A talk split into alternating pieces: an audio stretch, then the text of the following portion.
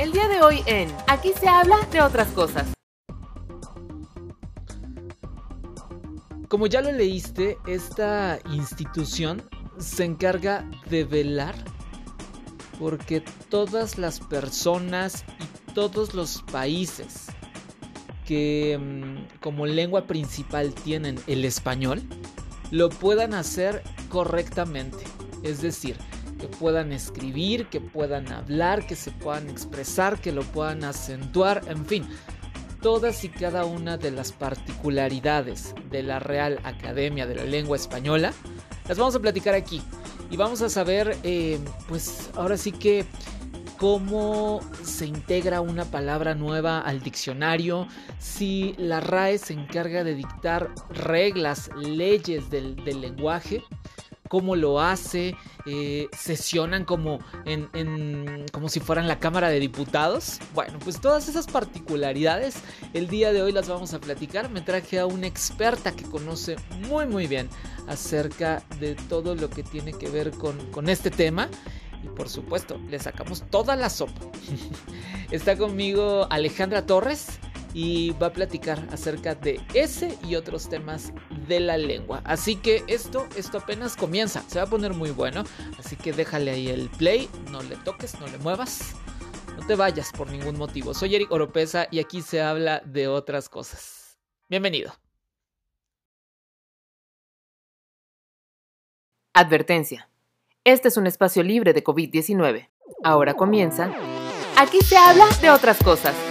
Con Eric Oropesa, el espacio perfecto para platicar de todo un poco. Bienvenidos. Hola, ¿cómo están? ¿Cómo están? Qué gusto saludarnos, qué gusto volvernos a encontrar. Este, diría diría Rigo Tobar, oh, qué gusto de volver, pero no estamos en un videoblog.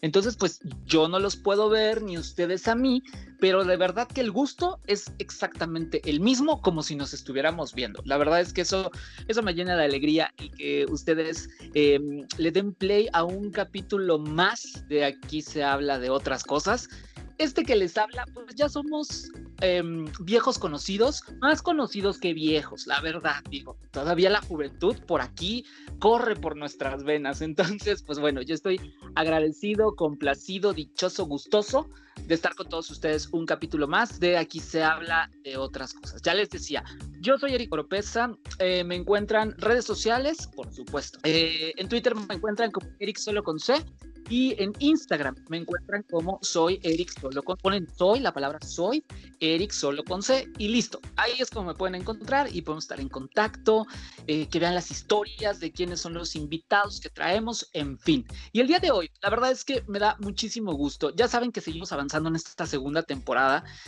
Y, y, como lo he dicho, va de buena a mejor a más mejor, ¿no?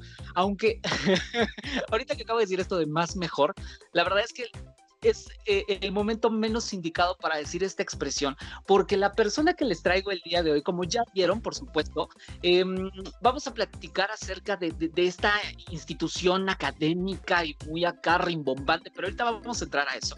Antes les, les, les presento a esta invitada que yo la verdad es que estoy muy contento. En primer lugar, que haya aceptado, ¿no? Este, porque yo sé que le gusta, le encanta platicar, pero a veces como que, ay, como que de repente, no, pero es que yo los me bueno, la convencí, le ofrecí una lana y vino hasta acá. La verdad es que estoy muy contento. Esta persona, como, como ustedes saben, yo no les traigo así como nada más a quien el primero que pase enfrente, ¿no? Les traigo gente muy preparada. Ella, ella es eh, licenciada en letras hispánicas por la UNAM tiene en su haber y su experiencia, bueno, coordinación editorial de diferentes medios impresos. Ha trabajado en la parte de corrección de estilo para revistas, ha trabajado en la parte de edición de libros, tanto para institutos eh, gubernamentales, instituciones gubernamentales nacionales e internacionales, y por si eso fuera poco, también ha, estado en la, en la iniciativa privada. O sea, que sabe un chorro, desde 2010 está trabajando en eso, entonces dígame si no es la mejor persona que me, que me pude traer y por si fuera poco, está especializada en la parte de lingüística. Entonces yo le agradezco infinitamente porque aparte de que es una persona a la que yo quiero mucho en lo particular, ¿no? Este, pero eso es, eso es cuestión aparte. Les presento a Alejandra Torres, que está aquí lista y dispuesta para platicar con todos nosotros. Ale, bienvenida, ¿cómo estás? Hola Eric, muchas gracias por la invitación y por la presentación. Eh, pues estoy muy contenta de venir a hablar de otras cosas. Exacto, como, como debe de ser aquí.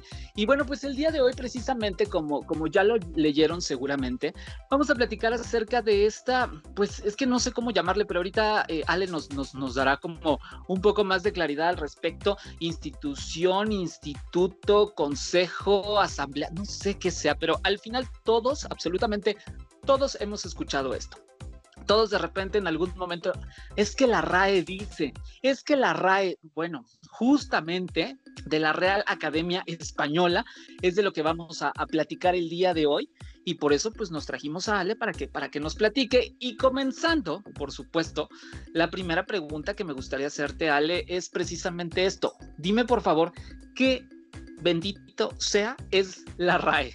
Sí, Eric, mira, la Real Academia Española, según ellos mismos, es una institución con personalidad jurídica propia que tiene como misión principal velar porque los cambios que experimente la lengua española en su constante adaptación de los hablantes no quiebren la esencial unidad que mantienen todo el ámbito hispánico. ¿Pero qué quiere decir esto? En resumidas cuentas, bueno, es un organismo que elabora reglas para el idioma español, pero con la finalidad de que en todos los lugares donde se habla esta lengua tenga cohesión, es decir, que el uso se mantenga como dentro de cierto límite, digamos. E, eso me remite mucho a su lema, que es limpia, fija y de esplendor. No sé, eh, ¿a ti qué te parece este lema? Pues sí, la verdad es que creo que pues todos tenemos que entrar al mismo huacal, ¿no? Es, es, un, poco, es un poco por ahí, por, por donde, donde está la, la RAE. Y aparte yo sé que tú tienes especial em, aprecio o especial, ¿qué podríamos decir? Sí, yo creo que aprecio o estima por este lema que tiene la RAE, ¿no, Ale? Sí, a mí me gusta mucho, aunque bueno, también ha sido muy cuestionado en estas épocas, como en este sentido autoritario. Pero bueno, creo que también queda muy claro lo que hace, ¿no? O sea, limpiar, es decir, ver por dónde va el hablante, que sí, que no, fijar, porque al final, bueno, su obra principal o la que todos conocemos es el diccionario, entonces ahí pues se fijan las cosas, porque ya hay un referente escrito. Y dar esplendor se refiere a que, bueno, pues entre mejor hablemos, pues más nos entendemos y incluso por la parte de que pues más bonito se escucha, ¿no? Claro. Oye, Ale, ¿y por qué se funda la, RAE? O sea, ¿en qué momento de la vida de repente o qué un día despierta alguien y de repente dice, ah, yo voy a hacer una academia en la cual todo mundo va a aprender a hablar español? ¿O qué? ¿Cómo, cómo sucede? ¿Lo sueña un hombre o qué, qué pasa ahí? Pues es curioso porque sí es un poco así. Allá de 1713, eh, un marqués, Juan Manuel Fernández Pacheco y Zúñiga, eh, se empieza a cuestionar por qué si en otros lugares como Francia, Italia, Inglaterra, tienen un diccionario y en ese entonces en, en Castilla no lo hay. Entonces él se propone hacer un diccionario que fuera el que más términos recogiera. Y va con un equipo de personas y les dice, oigan, yo quiero hacer esto. ¿Qué es lo que tenemos que hacer? Porque él ni siquiera era lingüista, ni estudioso de la lengua, ni nada. Solamente lo que él quería era que también estuviera este diccionario. Junta a estas personas, les dice, pues pónganse a trabajar. Y tal cual se ponen a trabajar. Y el 3 de octubre de 1714, es decir, un año después, eh, mediante cédula real, el rey Felipe V reconoce la constitución oficial de esta academia. Y de ahí para el real, o sea, de ahí hasta el día de hoy que, que han hecho mil y un diccionarios y cuánta cosa. Sí, exactamente, de ahí para acá. Oye, em, Ale, tengo una pregunta al respecto. Precisamente, bueno, ok, eh, hacen, hacen esta, pues esta academia, todo mundo se forma, uniforman el, el tema del lenguaje, como bien lo decías, ¿no? Pero bueno, ahora ¿qué hacen? O sea, al final, ¿cómo funciona esto? Que eh, hacen como una asamblea, así como si fuera, no sé, la Cámara de Diputados. ¿Cómo, cómo funciona un poco eh, estas, estas asambleas, consejos, no sé cómo se llaman, reuniones, juntitas, no sé cómo se llamen, este, y, y, y en qué consiste esto, cada cuánto pasa o cómo sucede eso, Ale? Bueno, ellos tienen un pleno es decir, un grupo de personas están ahí para, para votar, ¿no? Digamos, opinar. Y a la vez tienen comisiones. Entonces, el pleno está formado por los miembros de número, que son, no sé, muchísimos. Pero a la vez está formado, te digo, por estos académicos que curiosamente se sientan en sillas que son nombradas con las letras del abecedario. y bueno, existen, sí, existen, eh, estas plazas son vitalicias y existen letras del alfabeto tanto en mayúsculas como en minúsculas. Además, te menciono estas comisiones que, bueno, pues se encargan de ver qué está pasando, no sé, en el léxico, qué está pasando en lo semántico, qué está pasando como en varias disciplinas o subdisciplinas. Y a la vez también hay una junta de gobierno que pues rige y supervisa, ¿no? Y otra parte para llegar a estos acuerdos es la Asociación de Academias de la Lengua Española, la SALE, que está conformada por académicos de los países de habla hispana, no solamente de España, ¿no? sino pues México, Argentina, Chile, etcétera. Oye, Ale, y en esas, en esas sillas, digámoslo así, eh, ¿participan representantes de cada país o, únicamente son personas españolas o es quien vaya y toque la puerta y diga, oigan, yo quiero ser parte de este congreso? ¿Cómo, cómo es ese proceso, Ale? Como te decía, son vitalicias, ¿no? Entonces, una vez que es elegido, pues hasta que fallezca, ya hay un sucesor. Para postularse, no se postulan ellos mismos, sino que alguien más los postula y luego se somete a votación quién va a ocupar la silla determinada. Y puede ser cualquier persona de cualquier nacionalidad, no necesariamente tiene que ser español, pero sí la tendencia ha sido que la mayoría sean de España. Ahora te digo, por ejemplo, Vargas Llosa ocupa una silla. Entonces, a él alguien lo propone, después se somete a votación y dice, no, pues sí, él lo va a ocupar. Pero te digo, sí puede ser de cualquier país, pero bueno, se tiene que someter a, a votación. O sea, no es que haya como un requisito de que de alguna parte cada quien tiene que venir de una parte de un país hispanoparlante y demás. No, es quien, quien vaya haciendo. Ahí se van formando en la lista y van apareciendo y dicen, ah, pues yo creo que sí. Un poco como el cónclave del, del, del Papa, ¿no? una cosa... Ándale, exactamente. Algo muy similar, sí. Ay, qué locos son esos de la red. Son unos loquillos, ¿eh? La verdad es que sí son todos unos loquillos. Oye, Ale, y por ejemplo, específicamente, ¿cómo participa, por ejemplo, México en la RAE? O sea, ¿tiene alguna participación real? Porque, pues al final somos un chorro los mexicanos que hablamos español. Entonces, pues mi entender sería que sí participamos como de alguna manera. ¿De qué forma se involucra México, Ale? Bueno, México tiene la Academia Mexicana de la Lengua, que es una de las otras academias que hay aquí en Latinoamérica. Y eh, es relevante porque es la primera que se funda aquí en Latinoamérica. Se fundó por ahí de 1854, perdón, 1951. Ok.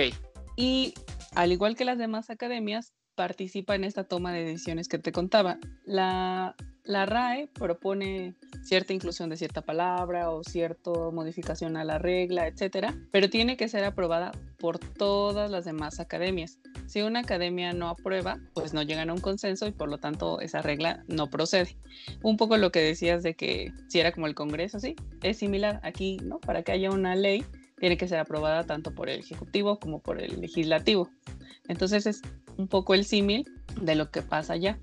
Oye, pero aquí la Academia Mexicana de la Lengua, por ejemplo, también tiene como sus mini sesiones como la RAE y, también tiene representantes de, de cada estado de la República. ¿Cómo es eso? O sea, o nada más es una persona la que está ahí o un, un grupo pequeño.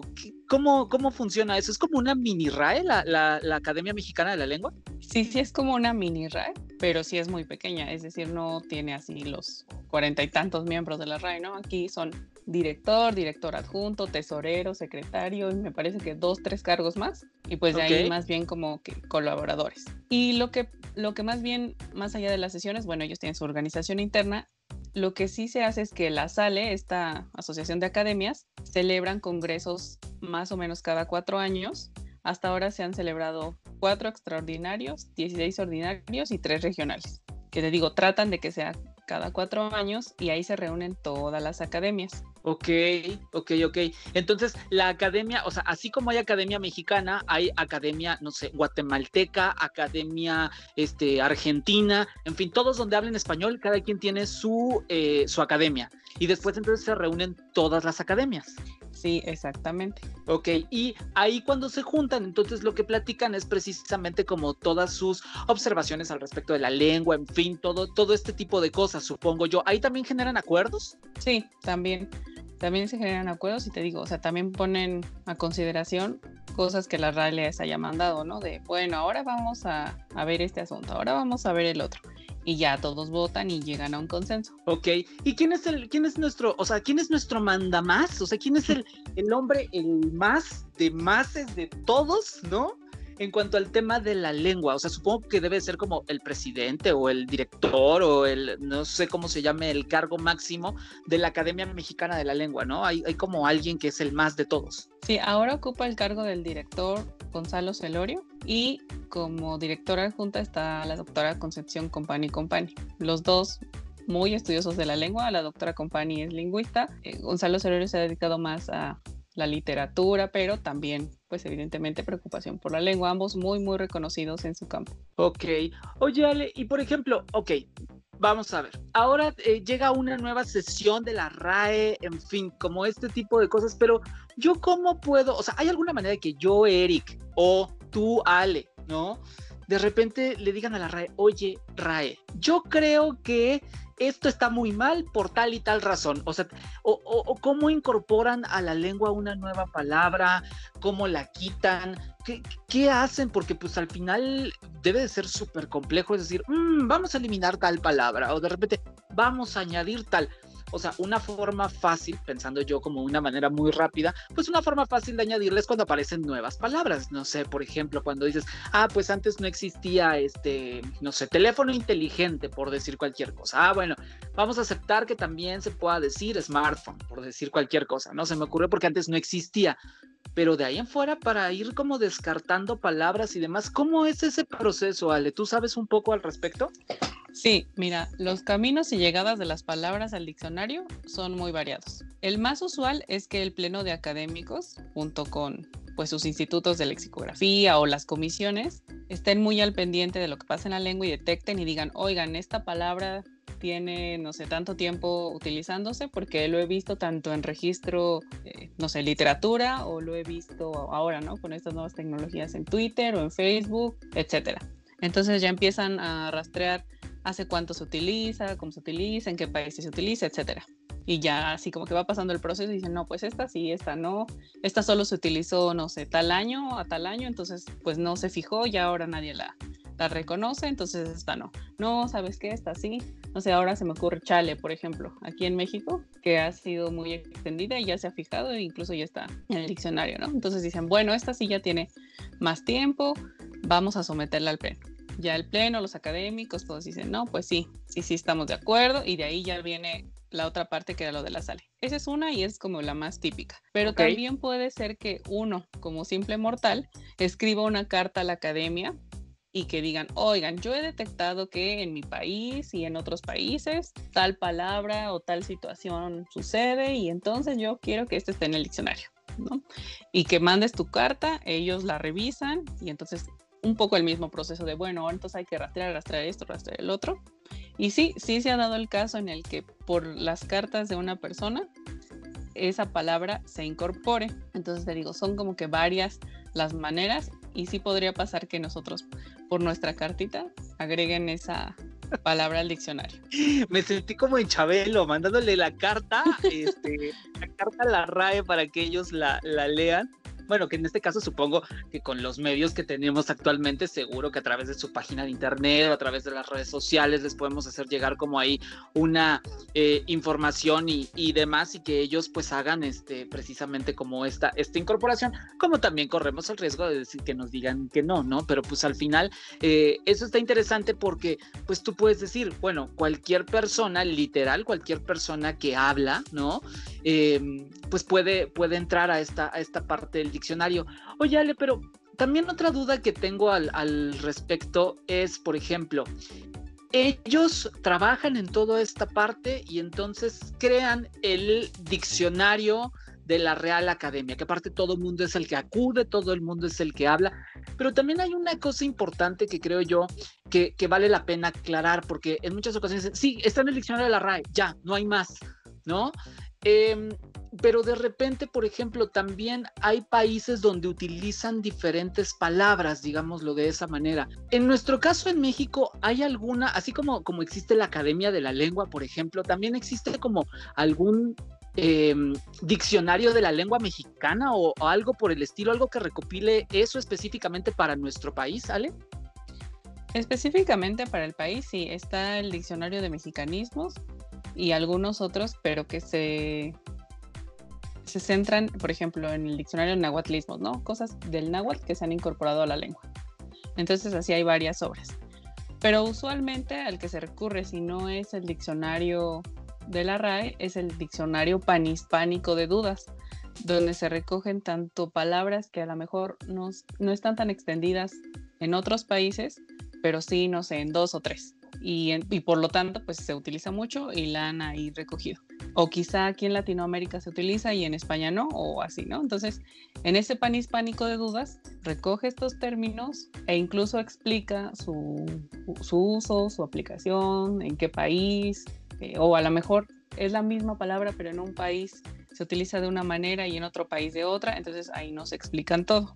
Y ese es otro, porque también esa es otra cosa importante. Mucha gente ubica la RAE únicamente por el diccionario. Cree que estos señores que hablábamos de los que se sientan en las sillas de las letras y todo este asunto, ¿no?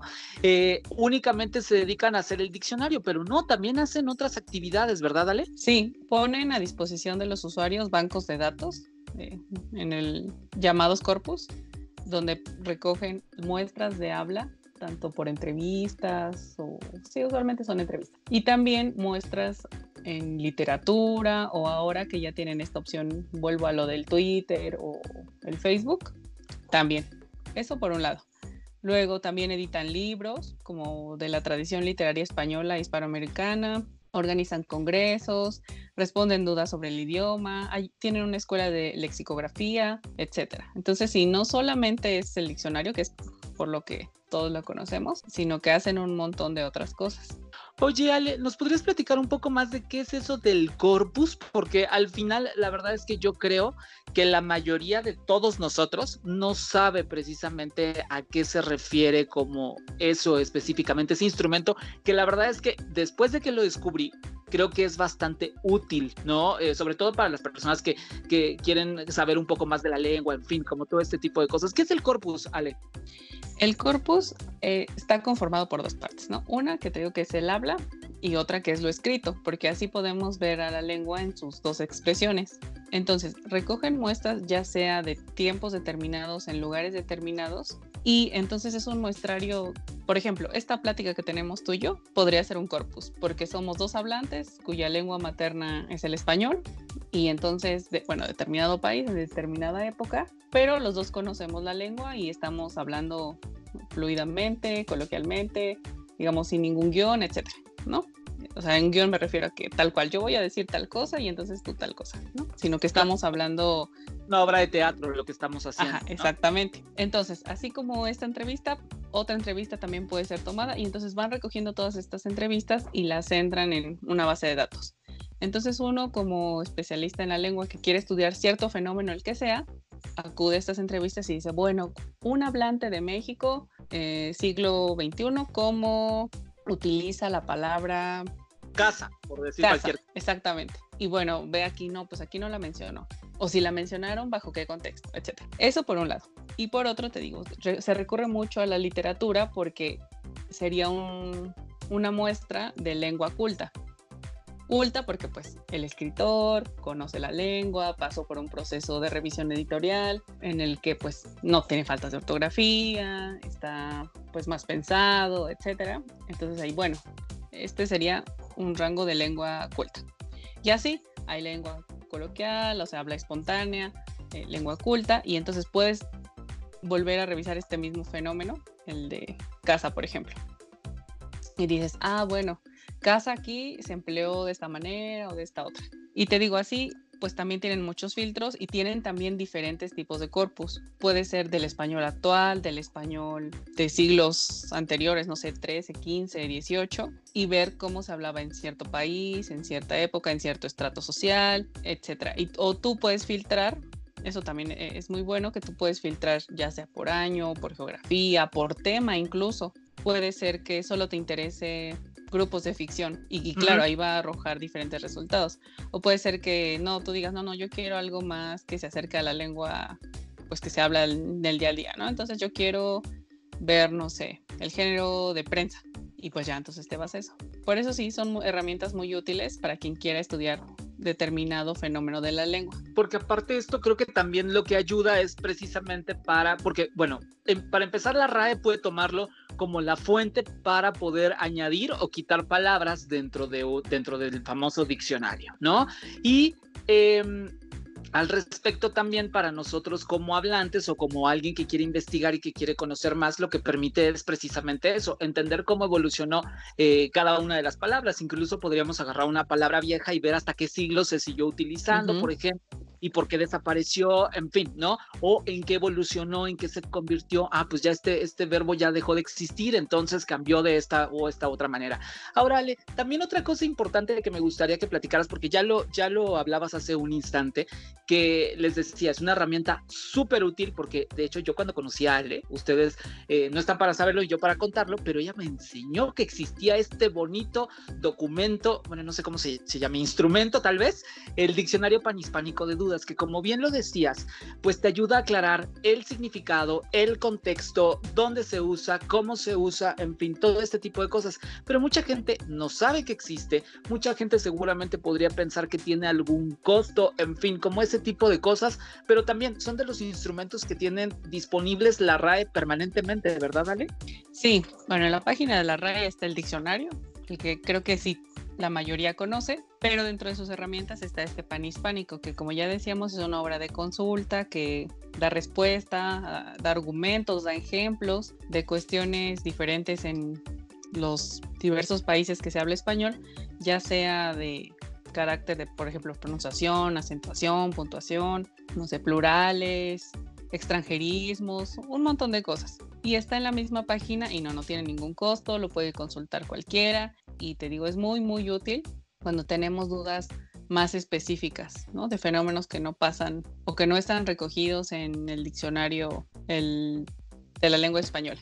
Pero además, sí, últimamente se han procurado sacar más herramientas y no tiene mucho que salió a la luz el diccionario jurídico, igual panhispánico. Entonces, también creo que es una super herramienta porque, bueno, todos los países están legislados, ¿no? Entonces quizá no, a lo mejor un término en México no es el mismo que Argentina. Y a lo mejor si hay algún caso de alguna compañía transnacional, no sé, ahora se me ocurre decir, bueno, yo voy a utilizar tal palabra. Y allá en Argentina es otra, ¿no? Entonces decir, no, no, no, estamos hablando de lo mismo. Y justamente para que no pasen esas cosas, bueno, aquí en este diccionario, pues recogen todos estos términos, cómo se emplean, da ejemplos y también es, es muy bueno. También hay diccionarios más sencillos en el sentido de que no, no tienes que, no, no, recogen un volumen muy grande de palabras, sino son más especializados, como el diccionario del estudiante. También hay un diccionario que es el diccionario de americanismos, que pues solamente recoge cosas de América, no, no de España y, y América. ¿Qué otro? También un diccionario esencial. Pues tienen varios, varios diccionarios a disposición de las personas y todos son gratuitos. Y aparte, otra cosa importante es que también tiene algunas... Em, precisamente tiene como estos modos de consulta en los cuales puedes ir viendo, te puede ir desplazando, ¿no? Incluso, si no me equivoco, creo que hasta tiene una app que, puedes utilizar y que puede ser como muy fácil para que tú la lleves en tu smartphone o la puedas, y la puedas utilizar como una consulta que te ayude fácilmente. Por cierto, otra cosa que se me ocurre al respecto es, ¿cada cuánto sacan un volumen de un diccionario? Porque a veces es como, ya apareció el nuevo y entonces es como de, ah, olviden todo lo que sabemos porque ya viene uno nuevo, ya no existe nada más. ¿Cada cuánto va evolucionando los diccionarios, Ale? Los diccionarios los han sacado más o menos cada 10 años, porque como te decía, un nivel de la lengua, el que más fácil podemos observar fenómenos es a nivel del léxico. Para otro tipo de cambios se requiere mucho más tiempo para ver si ese cambio se quedó o no se quedó o qué hizo el hablante con él. Y aún así, aunque es un cambio, digamos, rápido que uno puede observar, no es tan rápido como de la noche a la mañana, sino que necesita verse un periodo, sí, más o menos como de 10 años para ver si esta palabra no fue solo un modismo, sino que pues más hablantes la adoptaron y en qué países, etcétera. Entonces por eso la periodicidad es de más o menos 10 años. El último diccionario o la última actualización fue el de 2014 que es el que está vigente, pero también tenemos que pensar que ahora tenemos la ventaja del Internet, de toda la revolución que ha venido con ello. Entonces, lo que ahora ha hecho la RAI es que ciertas entradas las ha, ido actualizando en su sitio, ya no de forma impresa, pero sí en su sitio. Y en lo que van preparando la nueva edición del diccionario, que sería... O sea, van poniendo como apéndices, por decirlo de alguna manera, ¿no? pero tampoco es que mañana nos vayamos a despertar y vaya a haber un nuevo diccionario que aparezca, ¿no? O sea, tampoco es así. Sí, no, no, no es así. Ellos anuncian con bombo y platillo cuándo va a ser la presentación de su nuevo diccionario. Y también ahora pensaba en el otro caso, ¿no? Que es la gramática, que ahí sí son, digamos, precisiones de reglas o de cuestiones de estos cambios que te decía que son más a lo largo. Entonces también que saquen una nueva gramática o que editen una nueva gramática lleva todavía más tiempo que un diccionario. Y aún así, no sé, 10 años a mí me parece, pues sí, puede ser un periodo corto, pero a la vez en realidad es largo, o sea que cada 10 años actualice. Ahorita que estamos ya acostumbrados a que todo lo actualizamos en un segundo, pues sí pareciera mucho tiempo. Exacto. Ahora, otra cosa que yo pienso, algo, algo que se me ocurrió en este momento, ¿existe el diccionario físico? O sea, ¿yo puedo comprar ese diccionario de la RAE? O sea, ¿yo voy a una librería y lo consigo? ¿O, solo, o tendría que ir a España para poderlo conseguir? ¿Cómo, e, para empezar, existe físicamente?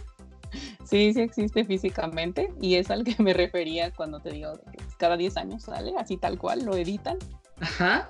Es ese. Y ahora el que está vigente, pues también ya está en su página de internet, que es el que comentaba que actualizan o que tiene como que la versión más nueva, ¿no? incluso ahí tienen un lemita que especifica, esta, esta palabra se refiere a la edición de tal, tal, tal, o esta ha sido actualizada, tal, tal, tal.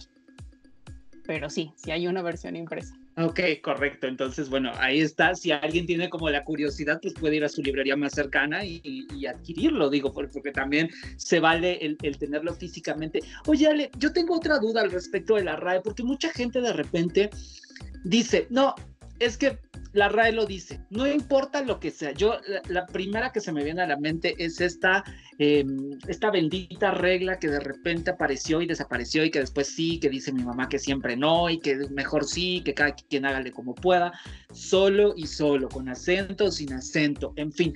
Pero de repente hay como mucha gente que dice, no, lo dice la RAE, lo tenemos que hacer, nos guste o no. Oye, es que yo pienso, no, la RAE lo está diciendo. Entonces, a lo que voy, y también tú decías al principio de esta plática que al final es una pues entidad con personalidad jurídica. Entonces, a lo que voy es, ¿la RAE tal cual dicta leyes de la lengua o solamente son sugerencias, eh, son, son modos de usarse y te dicen, bueno, eso es lo que yo creo, tú hazle como puedas y como quieras. ¿Tú qué, qué opinión tienes al respecto, Ale? Bueno, ahí hay dos situaciones y dos grandes corrientes y opiniones entre lingüistas y, bueno, hablantes. Una es que, pues al final la lengua la hace el hablante, ¿no? Entonces, pues... O sea, tú y yo ahorita. Ajá, tú y yo ahorita podemos hablar y decir como queramos, ¿no? El problema empieza un poco cuando no hay un código común y entonces no nos vamos a entender, ¿no? O sea, por ejemplo, si yo te empiezo, no sé si recuerdas, este lenguaje que utilizábamos en la primaria de la F, Ajá, ajá. Capa, cadapa, quefe, df, etcétera. O sea, quizá me podrías entender si es que lo conociste.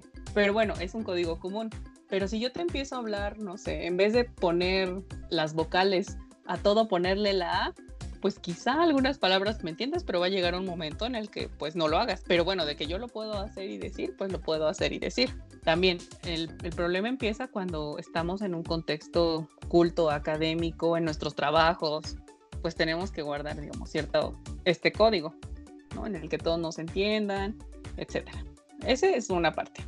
El que el hablante, pues sí, hace la lengua. Y la otra, los que dicen, bueno, pues si el hablante hace la lengua, pues entonces cada quien podría hacer lo que ¿no? Pero vuelvo al problema que nos encontraríamos, es bueno, sí, pero si cada quien hace lo que quiere, pues entonces ya va a llegar un punto en el que no nos entendamos. Y están los otros que dicen, no, lo que diga la RAE porque es la institución que justamente pues, tiene especialistas y que han estudiado, entonces pues ellos saben lo que hacen, ¿no? Y lo que nos dicen y pues hay que acatar las reglas. Lo que ha dicho ahora la RAE al respecto es que sí, o sea, ellos se encargan no de dictar estas reglas tal cual de decir lo vas a hacer y así se tiene que hacer, sino de, no, no, no, nosotros observamos los fenómenos que pasan en la lengua, vemos qué es lo que la mayoría de los hablantes están haciendo y a partir de eso normamos, ¿no? Es decir, ah, bueno, pues en tal país, en tal país, en todos los países se habla sujeto, verbo, predicado, no sé, por poner un ejemplo, entonces, pues así va a ser. Ahora, en el caso particular que me hablas del solo, Ajá. Lo que la RAE argumentaba es que este acento no es necesario, que si se omite se sigue entendiendo. A lo que claro, también hay quien dijo no es cierto. Si lo quitas no se entiende. Y claro, hay ejemplos quizás sí un poco forzados en los que pues no se entiende. Pero en general, aunque debo decir que yo lo sigo tildando, en lo general es cierto que se entiende. Pero el punto fue que los hablantes, sobre todo aquí en México, que es el caso que ubico, dijeron, no, no, no, no, no, incluso en esferas cultas, cultas y editoriales reconocidas, dijeron, no, yo voy a seguirle poniendo el acento a los demostrativos y a solo, y no me importa lo que diga la red. Entonces lo que optó por hacer la red fue decir, bueno, no es una regla en el sentido de que o la hacen o algo pasa, ¿no?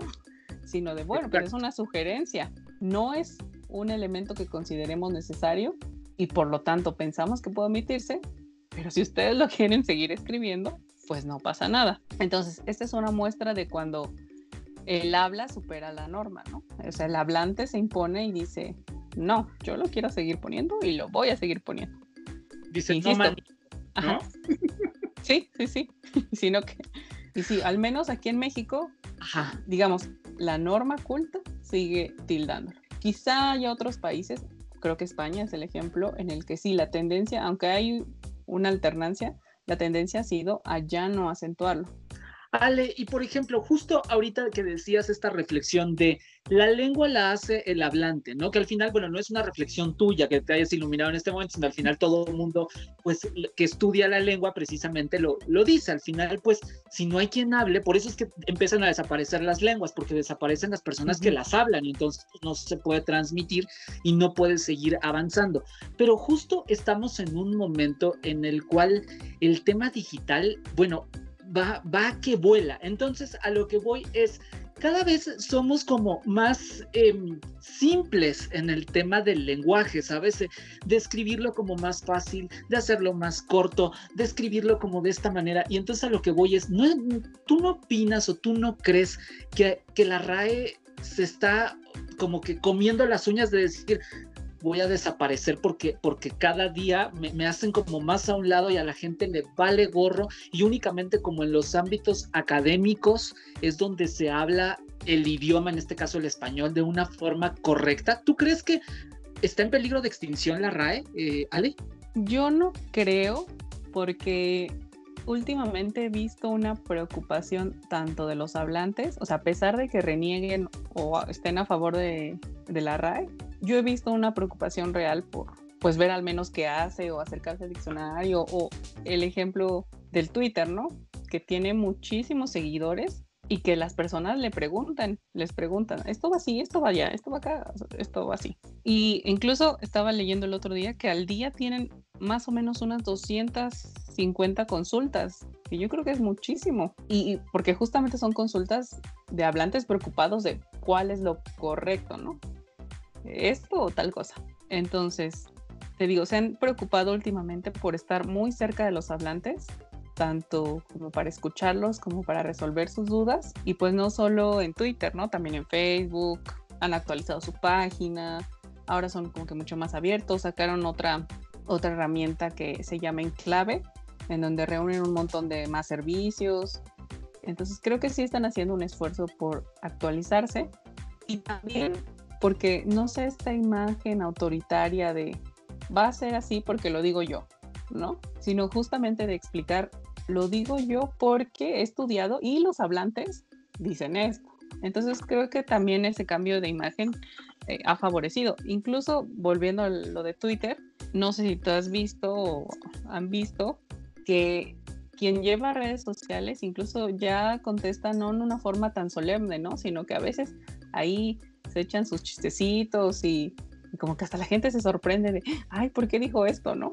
Claro, porque, insisto, tratan de acercarse a, la gente. Y en cuanto a la tendencia que comentabas de todos a cortar palabras o, otras cosas que, que mencionabas, en general, la tendencia de las lenguas siempre ha sido a la economía del lenguaje, es decir, o la ley del menor esfuerzo. Entre más fácil me resulte tal cosa, pues mejor.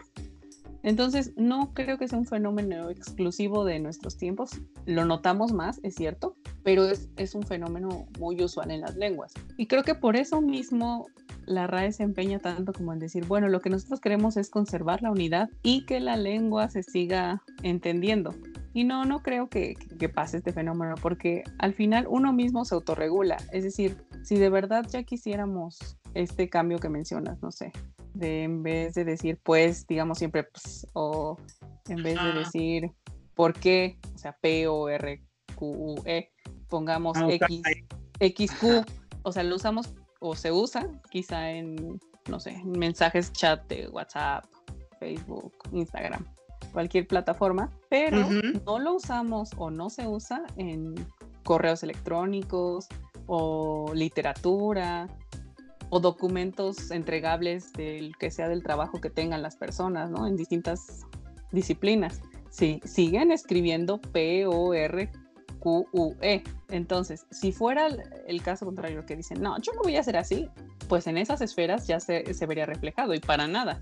Nadie le va a escribir a su jefe en un contexto de un correo electrónico, un trabajo o un libro, la, la X y la Q. Entonces, no, no, yo no creo que pase, no al menos en un tiempo cercano que nos toque a nosotros.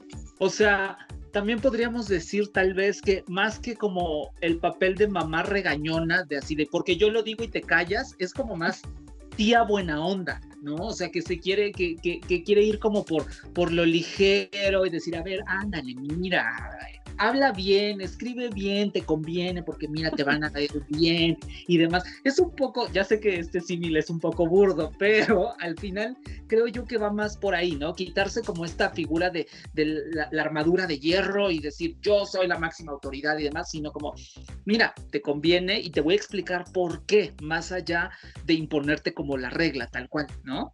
Sí, justamente es un poco lo que han hecho en los últimos años con su imagen de pasar de ser de la mamá positiva de va a ser así, a no, mira, por tal situación, etcétera. Sí, exactamente como tú lo dices.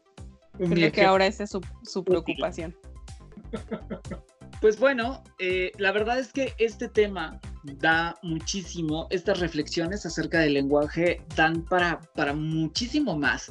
Y, me encanta, Ale, que hayas estado aquí con nosotros en esta ocasión y que, por supuesto, regreses a platicar de otras cosas también del lenguaje, porque yo sé que a ti te encanta platicar acerca de, lingüística y de todo esto que tiene que ver con, nuestra, nuestra lengua, que es tan bonita, de verdad. Hay de repente gente que dice, es que es muy bonita, y nosotros decimos, ay, ¿cómo va a ser tan bonita? La verdad es que sí es súper bonita y es muy apreciada en otras partes del mundo. Pero bueno, eso, eso es como dice el comercial, esa es otra historia. Pero antes, antes de irnos, Ale, te agradezco infinitamente el que hayas estado aquí. ¿Algo más que quieras em, decir, agregar precisamente para, para cerrar esta plática que tuvimos en esta ocasión, Ale?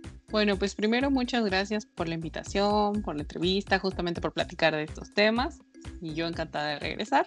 Y pues nada más decir que a mí también me da mucho gusto que ahora las personas tengan este interés por su lengua, que se cuestionen, que pregunten, que, que se acerquen. Entonces, pues sí, encantada de seguir hablando de estos temas. Por supuesto, y aparte también, eh, justo, justo de esto que decías, Ale, ¿no?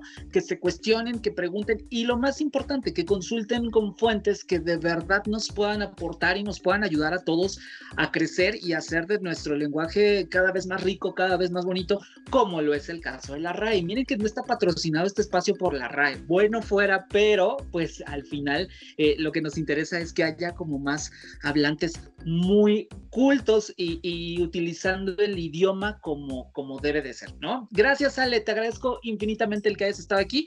Nos escuchamos muy pronto por, por, estas, por estos lares. Gracias a ti, Eric, nos estamos escuchando.